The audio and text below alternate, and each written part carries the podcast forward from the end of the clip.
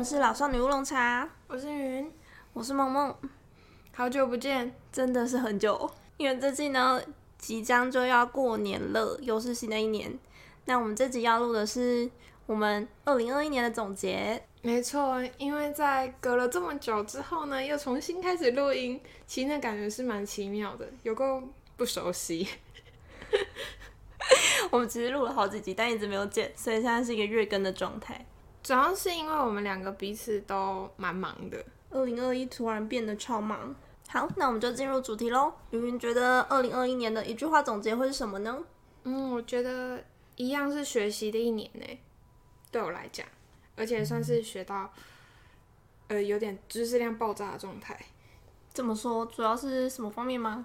嗯，我目前的话，除了 podcast 要念的书，虽然 我们今年读的书其实并不多，可是因为它所应用的东西应用到我很多生活方面，比方说整理哦，然后还有就是像我最近也有重新在上画画课，然后再加上呃我自己的工作上面也有蛮多东西要学习的，所以就有点爆炸。反正就是因为我后来有稍微升迁，所以呃，在工作上面就有一些东西是要需要重新学习的。然后再加上，嗯，我是一个有点闲不下来的人，所以会变成是说我一直想要去多吸收一点这个东西，然后多吸收一点那个东西。可是我自己的感觉会觉得好像学太多，然后没有时间把它纯化或者是消化。那梦梦呢？我的话，因为我在去年底刚好换了新工作，所以今年一整年都在新工作当中。那我现在觉得换了新工作好像过太爽，太开心了吧？看书的频率的有点降低了。就是今年我几乎都忙在工作上。就我现在大概知道那种虽然工作东西做不完，但是不会加班的感觉是什么？就你每天去公司都觉得很忙很忙，东西好像做不完。但是因为我们公司不鼓励加班，所以我其实也不会特别加班去硬要把东西做完。哦，那挺好的啊。对，我也觉得过得太少了。所以下班你也没有什么规划之类？下班的话，嗯，我今年有开始也上了跟云一样的画画课，在他的介绍之下，被我推坑，过了充实的一个月，因为他是每天要交作业那种。这边我每天。都在画作业。哎，可是小姐，这个画画课是年末的事情。对，那今年其实我今年整年的主题应该还有一个就是减重，就我大概从你超棒三月底开始，然后一路不断的减重中，然后现在正在努力维持瘦下来的部分。我觉得花一年然后进行这么大的改变，其实是很厉害的事情。那梦梦对于今年做这么多事情，然后。有没有什么一些感触啊，或是体悟之类的？我是觉得今年时间过得非常快，很快就突然发现，哎，已经过一年了。因为我像现在我才觉得，哎，我好像刚进公司还是个小星星，但不知不觉居然已经有新的菜鸟进来了。那是因为你们公司其实应该算是个速度很快的公司吧？应该说是突然发现我已经不再是那个新人的身份了，对，但是就觉得哎奇怪，怎么好像踩一下下就就不一样了。然后今年另外一方面，像是在减重有一个大的成果，然后另外一方面也在整理房间上，还算蛮有成绩的。我们录了马里会的整理魔法，那我们两个都有好好整理房间。我觉得云云的成果是比我更巨大，但是我也是好好的整理了一遍。那云云在今年有什么回顾跟体悟吗？呃，除了在工作上面，其实我已经是老鸟了嘛，就不会像梦梦，因为梦梦是一直换工作，嗯，换工作换的比较频繁一点。那我自己的话是都待在同一家公司。那最近的话，其实薪水也有稍微往上调，然后也跟老板沟通，所以有争取到一些福利这样子，所以算是呃，对自己的工作上面还算是稍微有点成就感。嗯，在自己很喜欢的东西，比方说像画画。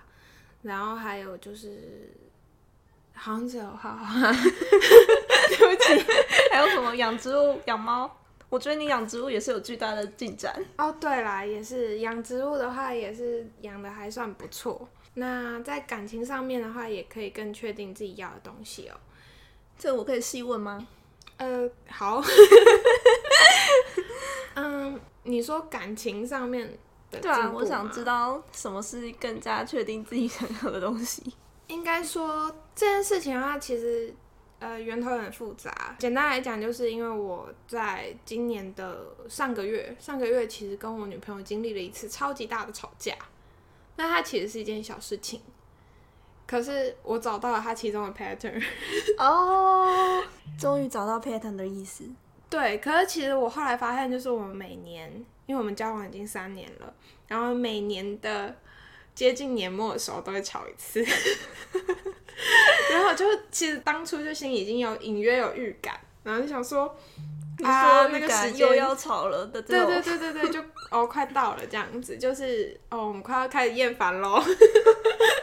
可是我后来就想说，因为我每次都是就之前啊，之前几次吵架跟其实到这一次三年来吵架的原因，其实最核心的原因都是同样一个，就是沟通上面出了问题。这有够笼统，好像每件事都可以是沟通上面出了问题。呃简单来讲，就是因为我女朋友她是一个就不太会去把情感或者是心理想法讲出来的人，所以变成是说我们两个有价值观上面差异。然后我又是神经很大条的人，所以我有时候不懂她的不爽点在哪，然后我就一直去猜，然后他就会生气，然后我就不懂他为什么生气。我觉得这种事超容易发生。对，这很容易发生。可是，呃，对我女朋友来讲，她就会觉得哦，相忍未果，就是 忍一下，风头就过。然后我也会想说，OK，我哭一下，我道歉一下，风头就过。所以我们两个就这样互相忍让，一直到了现在。那我后来发现这件事情之后，就写了一个问卷给他，就是我去回忆他过去好像表达曾经表达出不太开心的地方，然后还有就是询问一下关于很关键的那种，比方说金钱观、价值观那种东西，然后就写了一张考卷给他，然后女朋友就很紧张，她就想说，呃，我写这些要是填错的话会。会不会就分手这样？超紧张哎，说到这种东西，然后，可是其实我只是想要更了解他，他的就是他的那把尺到底在哪里？就要先知道尺才不会踩到。对比方说，好了，跟异性朋友这件事情，这是举例，就是我有一个异性朋友，他常会分享一些梗图，然后我也会跟他聊天。那有时候他甚至会在我女朋友在我旁边的时候打电话给我，然后跟我抬杠。哦这是我女朋友的认知。可是对我来讲是就是很好的朋友，然后他打电话，其实他通常也只是问我一些他不知道的事情，那或者是说我不知道的事情打电话问他，因为打电话可能比较快。嗯，我总觉得站在你女朋友角度，的确是会有点不爽。对，然后他就超不爽。可是对我来讲，我就想说，我自己心里很确定，我跟他绝对不可能有任何的更多的 relationship，所以我会觉得，呃，有必要这样吗？而且我当初我女朋友的表达方式是说我不喜欢这个人，很奇怪哦她觉得我的异性好友很奇怪。可是他用“好奇怪”这个词来形容的时候，我就会想说，因为他对我很多的朋友的描述都是好奇怪，可有时候是脸垮垮的说好奇怪，然后有些是很觉得很好笑的说好奇怪，所以我分不清楚到底他的好奇怪是真的很讨厌这个人呢，还是没那么喜欢这个人，还是说单纯觉得很好笑，所以才说好奇怪？因为他的这个形容词太广泛了。对，那而且他没有说明确的要求，所以我会觉得，哦，我这样做是 OK 的。就是你不知道他其实不爽的是你跟他打电话，而不是对，那我就想说，嗯，到底怎么回事？然后所以今年大吵之后，他就一股脑把他所有不爽的点通通讲出来，然后他好生气，然后我就跟他说，好，所以因为你这些讲的我都不知道，原来对你来讲那么重要，那我们就一个一个来解决。比方说异性朋友这一块，你希望我跟他保持多远的距离？哦，我女朋友那个时候超不冷静，她就说。你到底是这种事情是应该要应该要理解的，那个距离是你们自己应该要抓的，要自己去拿捏。我说我我要怎么拿捏？对我来讲，这是我的我觉得很 OK 的距离了。然后他就会觉得怎么会这样子就是 OK 的距离呢？我说所以你要告诉我你觉得 OK 的距离在哪啊、应该是说今年的话，我就可以理解说，呃，我很清楚说我们沟通上面出现的问题，然后所以我找到了一个 SOP，然后去跟他沟通，然后我就会问他说：“你这次说的好奇怪，是哪个好奇怪？” 对，听起来是一个巨大的进展耶。嗯，对，只是应该是说，其实会很累，做这件事情很累。但是你至少找到了根本原因，算是，应该说找到一个可以跟对方沟通的模式，然后让他知道一定要把他自己想讲的事情讲出来，然后我还要帮他去分析他的生气为什么是生气。嗯，我这样就一直想到我跟我妹，因为她也是常常不说的那种人。譬如说，嗯，因为我们进浴室的时候有一双浴室的拖鞋。就是不要把外面的拖鞋踩进去，不然浴室很容易会弄脏。嗯，然后有一次我就看他直接穿自己的拖鞋进去，我就问他说：“哎，你干嘛不穿浴室拖？”他就很不爽，他就说：“我每次进去都会把拖鞋放在离门边的位置，这样下一个人才好进去。但你每次进去都把它放在中间，他觉得很不开心。”我想说：“哈，这些事你干嘛不早点跟我说？我根本就没有意料到。”因为我觉得是相处太久都会觉得所谓的理所当然。嗯，因为我放在中间是因为门会卡到，所以我不想要让那个拖鞋被门卡到。嗯，对，但是他觉得应该要让它放在旁边，才能让下一个人比较好穿。然后我想说这件事，我真的完全不知道他会这样想，对吧？对吧？对，就是一个对方不说，你根本完全不知道他会这样想。嗯嗯，我跟我妹的关系也是这样，因为我妹也是，哎，我们两个妹妹都是母羊座的哈。对耶，对，就是他们都是那种，呃，稍微讲一下。然后他可能平常都忍着，然后突然就大爆炸，然后叭叭叭就跟你讲说你这个这样子做不对。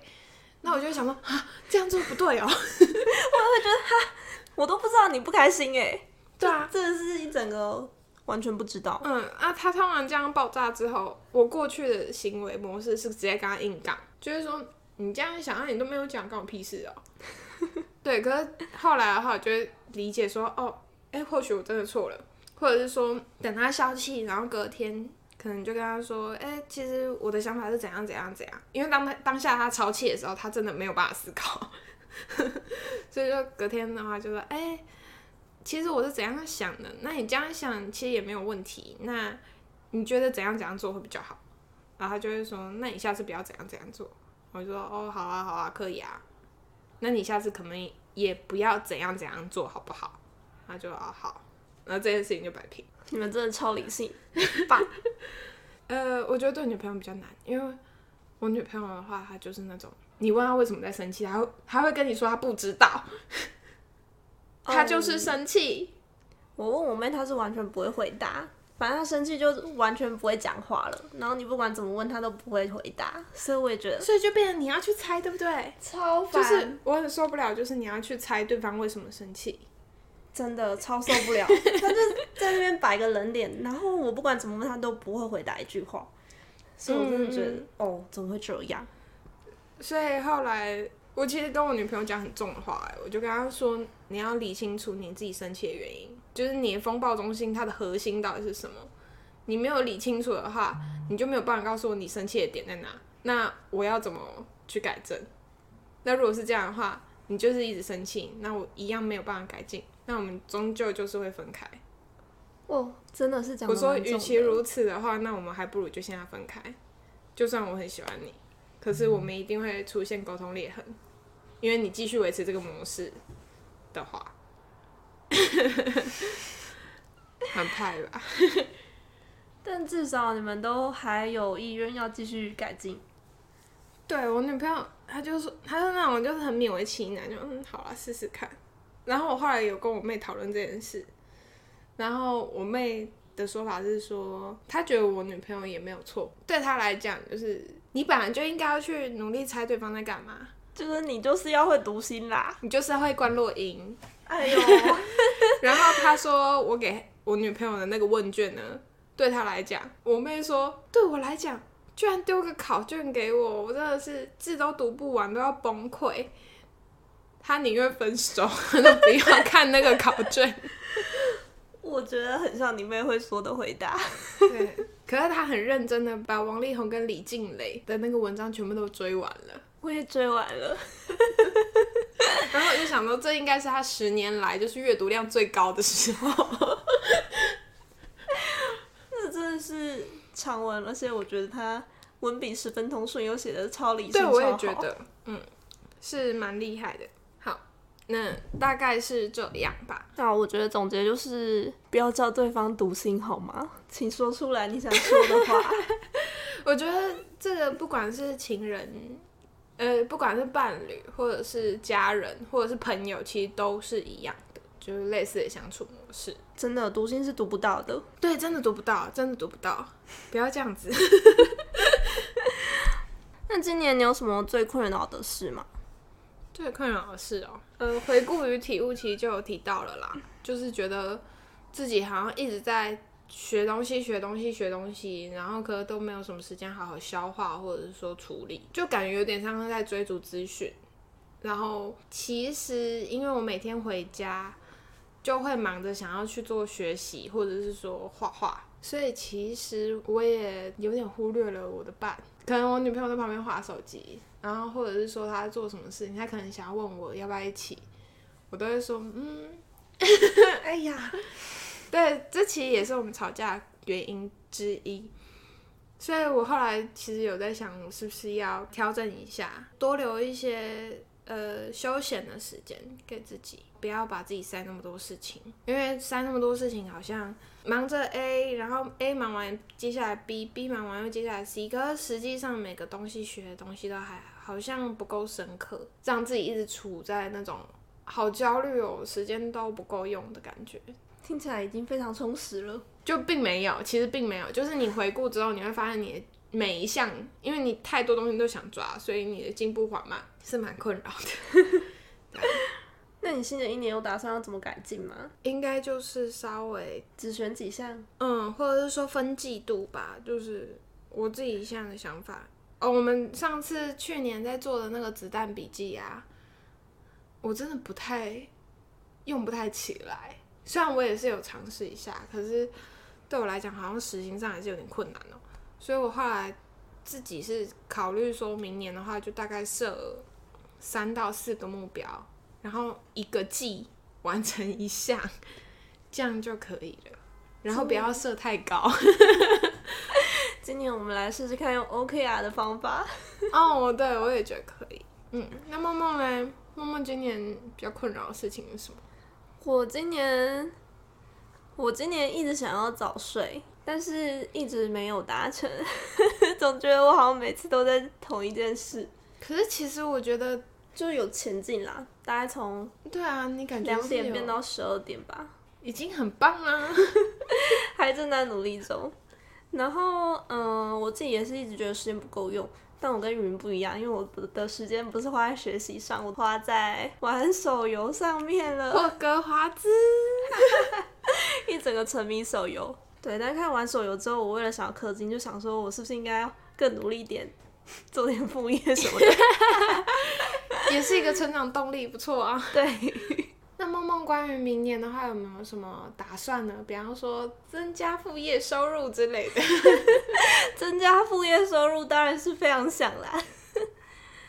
明年我可能还是会先把早睡早起放在第一位，想要尽快变成一个成型人。是不用那么强迫自己啦，可是就是有睡饱就好。对，但我一直觉得好像我早起会有比较多时间可以做事，但是这其实只是一个幻想，我还不知道会怎么样。我现在，哎、我我应该是比你早起的人。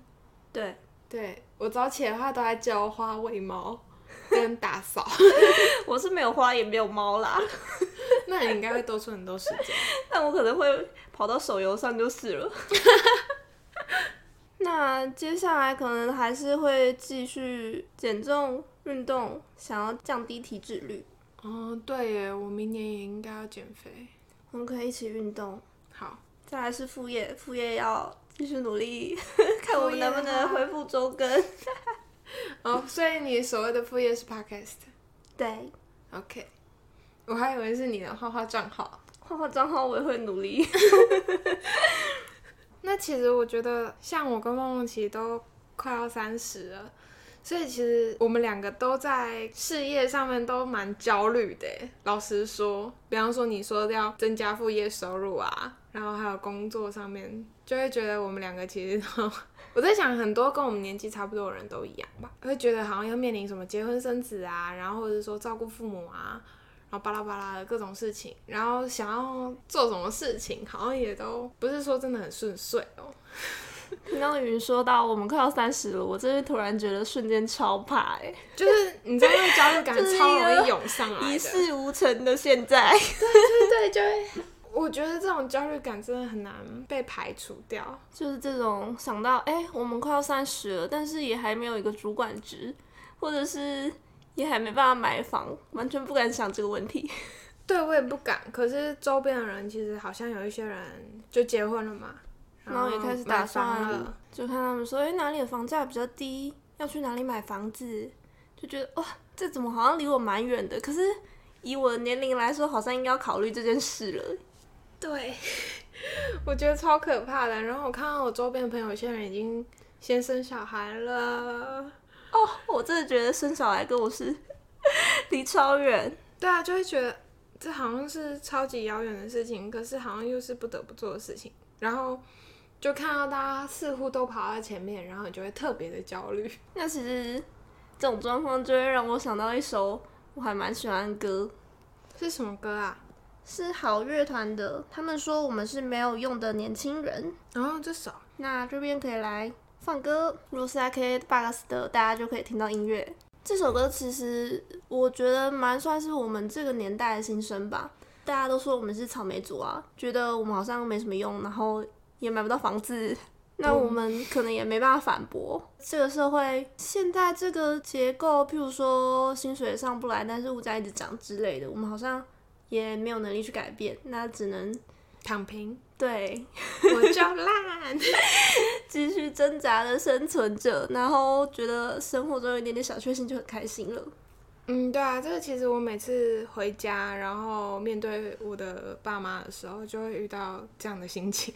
这还蛮贴切的，因为他们就是会一直说啊，你应该要再努力一点啊，吃点苦是应该的啊。但是觉得其实过去的那道价值观现在已经没这么适用了，却又没有办法找到很有力的论点来反驳这件事。因为毕竟未来是未知的，然后那些就是现在我们的父母，他们都是幸存者，所以那个幸存者偏差，我是这样认为啦。我也觉得。因为那个年代好像比我们再容易生存一点，呃，我觉得也不能这样讲，只是因为他们活下来了，所以才有你。对，可以这么说。对，像我可能就不会有下一代来跟他们说这些话。嗯嗯嗯。那其实我们这一辈的人也是，呃，如同歌词所说，也会觉得我们似乎都保持着一些希望嘛。那其实觉得抱持很多希望是好事。嗯，我觉得其实从二十岁到三十岁这段区间，因为我们现在是已经接近三十了嘛，那所以其实我们心态上面其实也跟当初二十出头的时候完全算是差异蛮大的。我觉得二十出头那时候，我还觉得我可以做出一番大事，对吧？可是像现在快要三十，就觉得好像呃，能够好好的活着。就已经不错了，就是我觉得要好好活着已经是拼尽全力了，可以说是稍微脚踏实地一点吧。可是似乎好像也不太愿意去梦想，或者说把梦想就像我的新年新希望一样，就是不会那么好高骛远。嗯，那这让我其实想到一首歌哦，那这首歌是昏鸦的万中选一的青年，那大家可以来听一下这首歌。好吧，虽然这两首歌曲都蛮算阴郁的，不过呢，毕竟新年就即将要开始了，我们还是保持着新年新希望。嗯，虽然我们每次保持的新年新希望似乎都不会成功，都延宕到下一年。我觉得我这个愿望已经许了 N 年了。哎，其实我真的有认真想过，到底是什么时候设新年新希望是好事？因为我后来发现一月一其实并不是个很。适合设新年新希望的时间，应该是要在农历年后。对啊，在农历年后，因为你如果说你要减肥的话，你一月一号说你要减肥，你再过一个月就是年假哦。超胖，农历年真的是受不了。对，然后你的那个好不容易建立起来习惯，就会立刻被打破。但我其实都是在农历年后才许新年新希望的，对啊，对啊，对啊，好像达成率也没有。有比较高就是了。嗯，好吧。其实我觉得算是对我们华人圈来讲的话，其实一月算是一个蛮关键的时间，你可以好好的重新反思、跟重新规划跟计划。然后到农历年后再真正的执行，没错哦，你有比较长的 prepare 的时间，就等于这是一个休耕的反省思考期，是还不错了。嗯，对，我也觉得。那对我来讲，因为大家还会拿到那个尾牙嘛，然后还有什么圣诞节庆，各种吃的饱饱，然后就可以好好的有时间思考接下来要做什么，可以，因为是一连串的假期。嗯。对，就是一段休息跟反思的时光。嗯，好，大家一起在二零二二继续重新出发。那我们明年的话也会继续录 podcast，可是之后可能会稍微做一点调整，那大家就敬请期待了。好的，谢谢大家，祝大家新年快乐，新年快乐，大家拜拜。拜拜。